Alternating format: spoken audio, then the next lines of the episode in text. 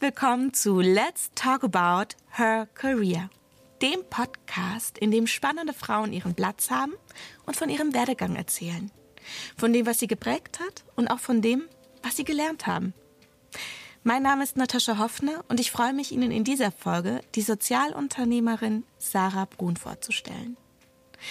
Sarah gründete 2015 Social Bee, ja, eine Art Zeitarbeitsfirma für Geflüchtete. Aber ohne Gewinnmaximierung und auf allen Ebenen so nachhaltig wie nur möglich. Ja, eben ein Social Business. Zum einen vermitteln sie Geflüchtete an Unternehmen und sparen denen damit ja sehr viel bürokratischen Aufwand. Zum anderen initiieren sie auch Trainings für die Geflüchteten. Und darüber hinaus bringen sie den Unternehmen all das bei, was sie wissen müssen, um selbst einfacher Geflüchtete zu beschäftigen. Mit ihrem Engagement wurde Sarah zum Ashoka Fellow ernannt. Damit ist sie Teil des weltweit größten Netzwerks von Social Entrepreneurs. Sie gehört zu den Top 40 unter 40 der Zeitschrift Kapital und hielt bereits zwei TEDx Talks.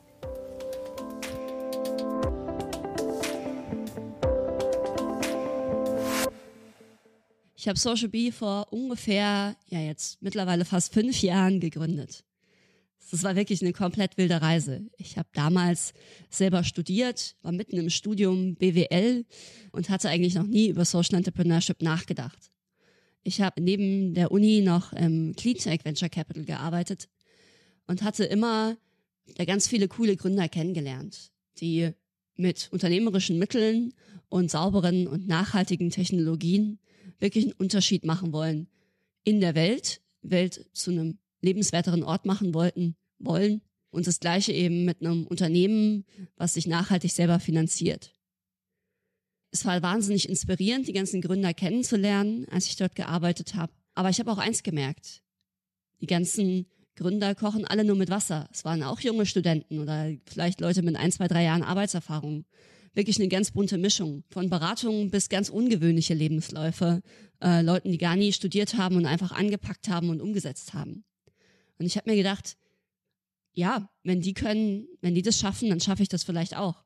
Aber was kann ich denn mit meiner Arbeitszeit, mit meinem Leben und mit mir als Unternehmerin beitragen?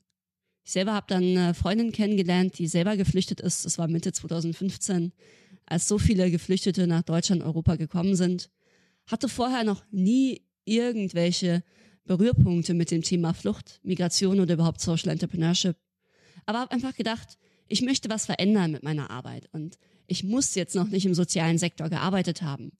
Ähm, ich muss mich nicht auskennen, weil bei dem Thema Flucht und Migration kennt sich noch keiner aus. Und wo kann man dann wirklich helfen? ich glaube, Zeitarbeit oder ja, Personaldienstleister fällt einem nicht direkt ein, wenn man sich sozial engagieren möchte.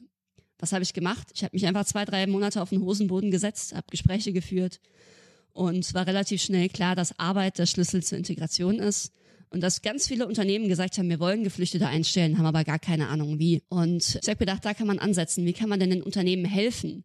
Nicht mit dem Finger auf sie zeigen, sondern ihnen wirklich helfen, Geflüchtete und Benachteiligte einzustellen, ihnen den Aufwand abzunehmen.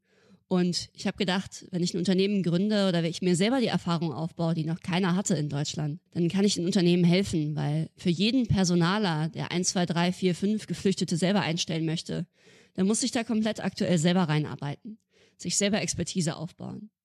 Und wenn wir als Arbeitsmarktintegrationsdienstleister schon über 500 Geflüchtete bei Firmen eingestellt haben, da stehen wir heute und da bin ich stolz drauf. Dann können wir Unternehmen natürlich ganz anders helfen und den Personalern, als wenn jeder Personaler sich selber reinarbeitet.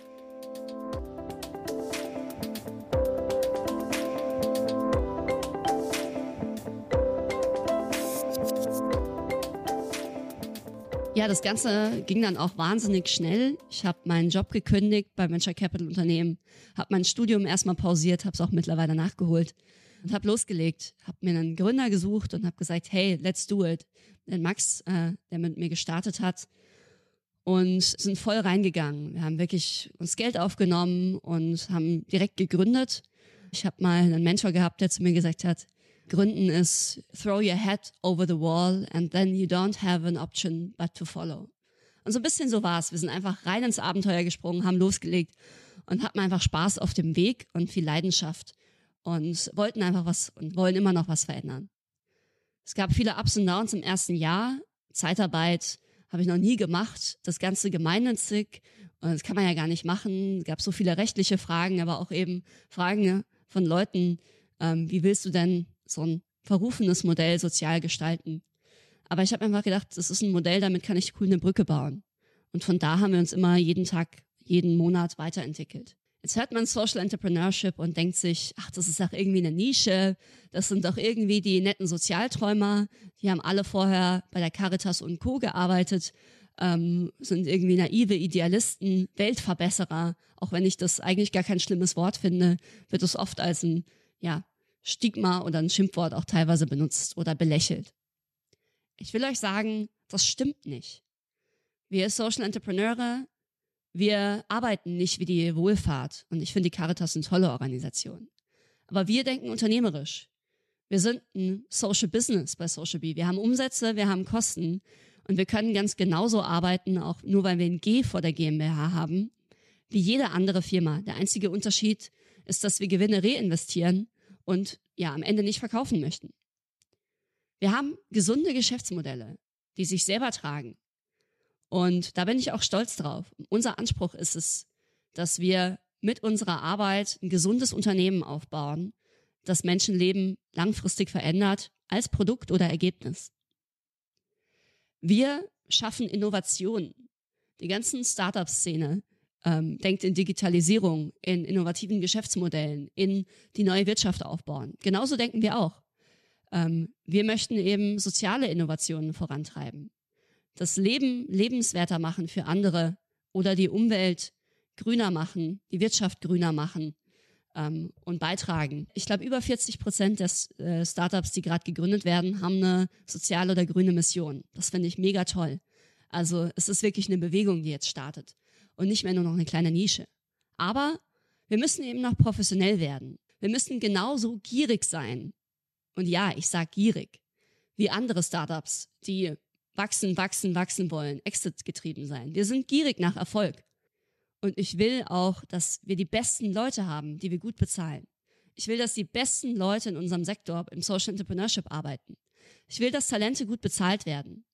Ich will, dass wir ernst genommen werden, Preferred Partner werden, dass wir so gut werden, dass die großen Unternehmen ihre Lieferanten austauschen und mit uns arbeiten. Es soll immer nicht nur schwarz-weiß gedacht werden. Mein Ziel ist, dass wir Impact Mainstream lassen werden. Was bedeutet denn das? Ich glaube, dass jede Firma, die langfristig ja ein attraktiver Arbeitgeber sein möchte, sich irgendwie bewegen muss. Oft ist es so, dass man einerseits wahnsinnig viel Geld als Unternehmen macht und andererseits dann viel spendet. Oder auch als Privatperson. Auf der einen Seite wahnsinnig viel Geld verdienen, um danach ein bisschen was zu spenden oder sich zwei, drei Stunden ehrenamtlich zu engagieren. Ich glaube, da müssen wir umdenken. Und ich glaube, da sind auch ganz viele in Deutschland und auf der Welt am Umdenken. Ich glaube, dass wir mit unserer Arbeitszeit was bewegen wollen und dass wir in unserer Arbeitszeit, ja, was Gutes tun und dafür auch gut bezahlt werden. Wie schaffen wir das? Indem wir wirklich gute Produkte und Geschäftsmodelle aufbauen. Ich rede da von Unternehmen, dass wir grüne Wertschöpfungsketten schaffen, dass wir Produkte und Dienstleistungen generieren, die gesellschaftlichen Mehrwert haben, die sich aber auch für die Unternehmen rechnen, lohnen und attraktiv sind, die den Unternehmen dabei helfen, sich besser zu positionieren am Markt, mehr zu verkaufen, ja, sich eine bessere Marke aufzubauen, aber eben auch ehrlich innerhalb der Prozesse nachhaltiger zu sein, grüner und sozialer. Ich will, dass die Wirtschaft grüner wird und sozialer. Und ich glaube, das können wir auf zwei Wege machen. Entweder, dass wir als Social Entrepreneure von Social Bee der größte Arbeitsmarktintegrationsdienstleister werden und alle Unternehmen, die im Bereich Diversity arbeiten, von uns Talente rekrutieren, einstellen, betreuen und dass wir so wachsen und wirklich ein Teil der deutschen Wirtschaft werden. Und vielleicht auch ganz viele andere Personaldienstleister, die nicht so nachhaltig und sozial sind, verdrängen oder auch zwingen nachzuziehen. Dass wir Social Bee zu einem nachhaltigen Imperium aufbauen. Ich finde es eine schöne Vorstellung.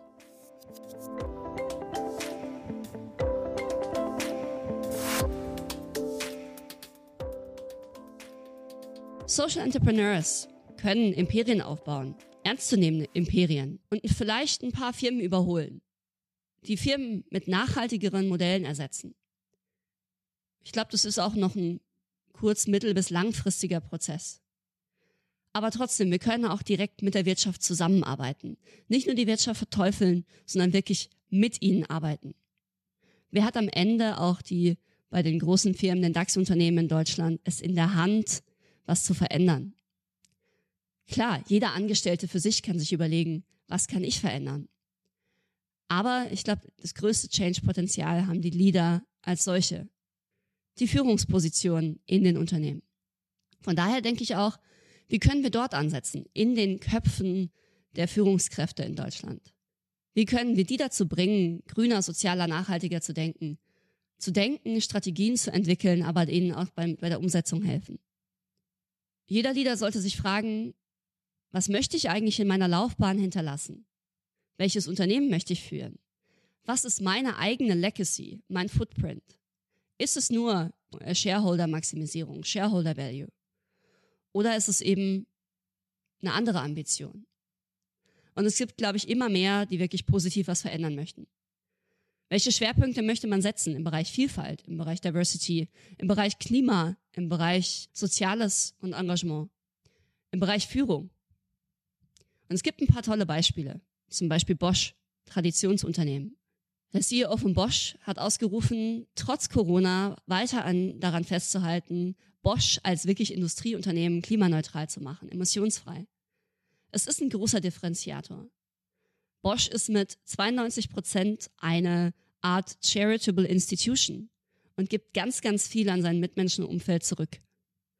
Und ich finde es wirklich eines der Unternehmen in Deutschland mit einem wahnsinnigen Vorbildcharakter für die Zukunft, obwohl es die schon so lange dabei sind. Ich spreche auch gerade mit einem DAX-Unternehmen, das jetzt einen Anspruch entwickelt hat, der nachhaltigste Automobilkonzern der Welt zu sein. Diese Strategie ist auch von den Führungskräften entwickelt worden. Diese Schwerpunkte wurden gesetzt. Und das finde ich einen tollen Trend. Der Gucci-CEO Marco Bizzarri hat angestoßen, die CEO Carbon Neutral Challenge. Gucci wird klimaneutral und nicht nur für sich selbst, sondern möchte eben ganz viele andere Unternehmen, gerade in der Fashion Industry, auch dazu bringen, mitzuziehen. Auch Ford möchte jetzt carbon neutral werden. EasyJet, die erste Fluggesellschaft, die alle Flüge kompensieren will. Also es gibt gerade immer mehr Unternehmen, die in ihrer Strategie beschlossen haben, ähm, grüne und soziale Ziele mit zu integrieren. Wir brauchen mehr von solchen Strategien. Und das ändert auch eben die Rolle vielleicht als uns als Social Entrepreneurs. Wir können entweder komplett neue Strukturen, Parallelstrukturen entwickeln, die dann besser sind. Oder unsere Rolle verstehen, auf die Wirtschaft einzuwirken, sie festzunageln, auf Strategien, Druck auszuüben, Aktivismus auch zu betreiben, dass wirklich die Awareness in der Öffentlichkeit steigt und auch der Wille, sich zu verändern, der Wille, positiv beizutragen. Aber wir können auch Lösungen entwickeln, die den Unternehmen hilft bei der Umsetzung, dass wir uns eher verstehen als Enabler, als Handreichen und nicht Fingerpointing. Wir wollen, dass einerseits die Unternehmen es sich vornehmen, die CEOs, aber wir wollen auch, dass sie es durchhalten und nicht alles über Bord werfen, wenn es kriselt. Und ich glaube, das ist auch eine Rolle, die ich als Social Entrepreneur so verstehe. Gerade jetzt in Zeiten von Corona machen wir auch wieder Rückschritte. Deutsche Female Leaders, Frauen, Leuchttürme verlassen auch wieder die Führungspositionen in Firmen. Janina Kugel, Jennifer Morgan und viele mehr. Deutschland steht zum Beispiel bei Diversity im Vergleich schlecht da international. Ist laut Handelsblatt sogar eines der wenigen Länder, das Rückschritte im Bereich Diversity macht. Der Frauenanteil in Vorständen ist in der Krise sogar gesunken. Beim Thema Frauen, LGBT plus und anderen marginalisierten Gruppen sind wir sogar international Schlusslicht. Mein Verständnis, wofür wir Social Entrepreneurs arbeiten, ist, dass es nicht nur beim guten Willen bleibt, beim wohlgemeinten Intentionen von großen Firmen und halbherzigen Versprechen. Wir als Social Entrepreneure verstehen es als unsere Aufgabe, zu informieren, Lösungen aufzuzeigen, eine positive Zukunft aufzumalen, die Unternehmen zu motivieren, ihnen zu zeigen, dass es sich auch finanziell rechnet und sie an die Hand zu nehmen. die Berührungsängste nehmen und wirklich mit ihnen in die Umsetzung kommen.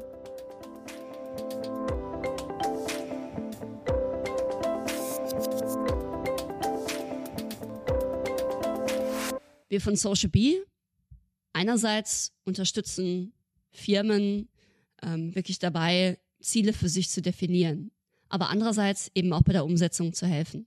Das heißt, dass wir eben Projekte mit ihnen machen, dass wir wirklich ganz hands-on mit ihnen Geflüchtete einstellen, in Zukunft auch Menschen mit Behinderungen, dass wir ihnen beibringen, wie sie langfristig auch ohne uns Geflüchtete und Menschen mit Behinderungen einstellen. Und da sind wir ein kleines Puzzleteil, das ihnen dabei hilft. Zusammengefasst, ich möchte kein Schwarz-Weiß-Denken mehr, die Sozialen und die Wirtschaft, sondern dass wir zusammenarbeiten, uns die Hand reichen, uns nicht gegenseitig stigmatisieren. Ich will, dass die besten Leute, die besten Leute, die klügsten Köpfe Deutschlands an den wichtigsten Themen unserer Zeit arbeiten. Ich will, dass die Firmen sich verändern, dass der War for Talent sie zwingt und dass sie aber auch, auch positiv motiviert werden, neue Schwerpunkte zu setzen im Bereich Klima, Diversity, Umwelt. Dass sie aber eben auch das als Chance sehen für mehr Gewinn, für bessere Positionierung und es dann auch wirklich nach langfristig umsetzen. Es fängt mit den Liedern an, deren Schwerpunkte persönlichen Motivation, wie zukunftsorientiert sie arbeiten wollen. Und ich glaube, was wir alle gemeinsam tun können, Mitarbeiter, Investoren, Social Entrepreneurs, die Gesellschaft, Zeitungen, Politik, ist, die richtigen Fragen zu stellen, die richtigen Themen zu thematisieren, Druck auszuüben, zu fordern, aber eben auch Vorschläge und Lösungen zu bringen, den Unternehmen dabei zu helfen, wie sie es auch in der Praxis schaffen.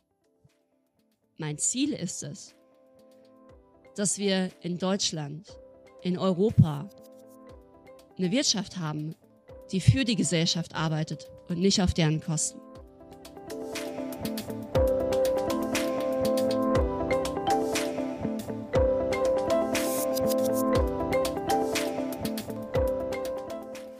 Sarah kannte ich bereits von der ein oder anderen Veranstaltung zu und mit Gründerinnen. Ihr Engagement beeindruckt mich total. Sie kämpft für die gute Sache und das, was sie tut, macht sie aus voller Überzeugung und dem Willen, etwas zu verändern. Für die Frankfurter Rundschau schrieb sie übrigens kürzlich einen Artikel, den sie unter folgender Headline veröffentlichte. Ich bin Sozialunternehmerin und das ist eine Geschichte der Selbstausbeutung. Darf man Gutes tun und damit Geld verdienen? Nein, sagen viele Menschen. Doch damit verpasst die Gesellschaft große Chancen. Ein Plädoyer gegen das Schwarz-Weiß-Denken und für eine neue Wirtschaft. Absolut lesenswert. Sarah hat eine ganz konkrete Vision für eine nachhaltigere Wirtschaft. Und das, ja, das, was sie beschreibt, finde ich ziemlich fantastisch. Wer würde denn nicht gerne in einer Welt leben wollen, in der alle Unternehmen vorsichtig mit unseren Ressourcen umgehen? Eine Wirtschaft, ja, in der die Menschen immer im Mittelpunkt allen wirtschaftlichen Handelns stehen. Diskutieren wir. Was braucht eine Revolution, wie Sarah Brun sie skizziert? An welchen Punkten müssen wir ansetzen? Und vor allem, an welchen können wir ansetzen? Wo braucht es vielleicht ja noch mehr Sozialunternehmen wie Social Bee, damit allen klar wird, dass es auch anders geht? Lassen Sie uns ins Gespräch kommen. Auf www.hör-career.com und LinkedIn können wir miteinander sprechen. Die direkten Links zur Episode und zur Diskussion zum Podcast finden Sie in den Show Notes zur Sendung. Abonnieren Sie uns, egal ob Sie den Podcast bei iTunes, Spotify oder in Ihrer Podcast-App hören. Und empfehlen Sie den Podcast weiter. Wenn Sie mir schreiben wollen, dann gerne an podcast.hör-career.com. Ich hoffe, Sie sind auch in zwei Wochen wieder mit dabei. Dann spricht die Finanzexpertin und Chefin des Fair Pay Innovation Lab, Henrike von Blaten, darüber, warum wir weg von der Selbstoptimierung der Frauen müssen und hin zur Verantwortung der Unternehmen. Ich bin Natascha Hoffner. Bis zum nächsten Mal.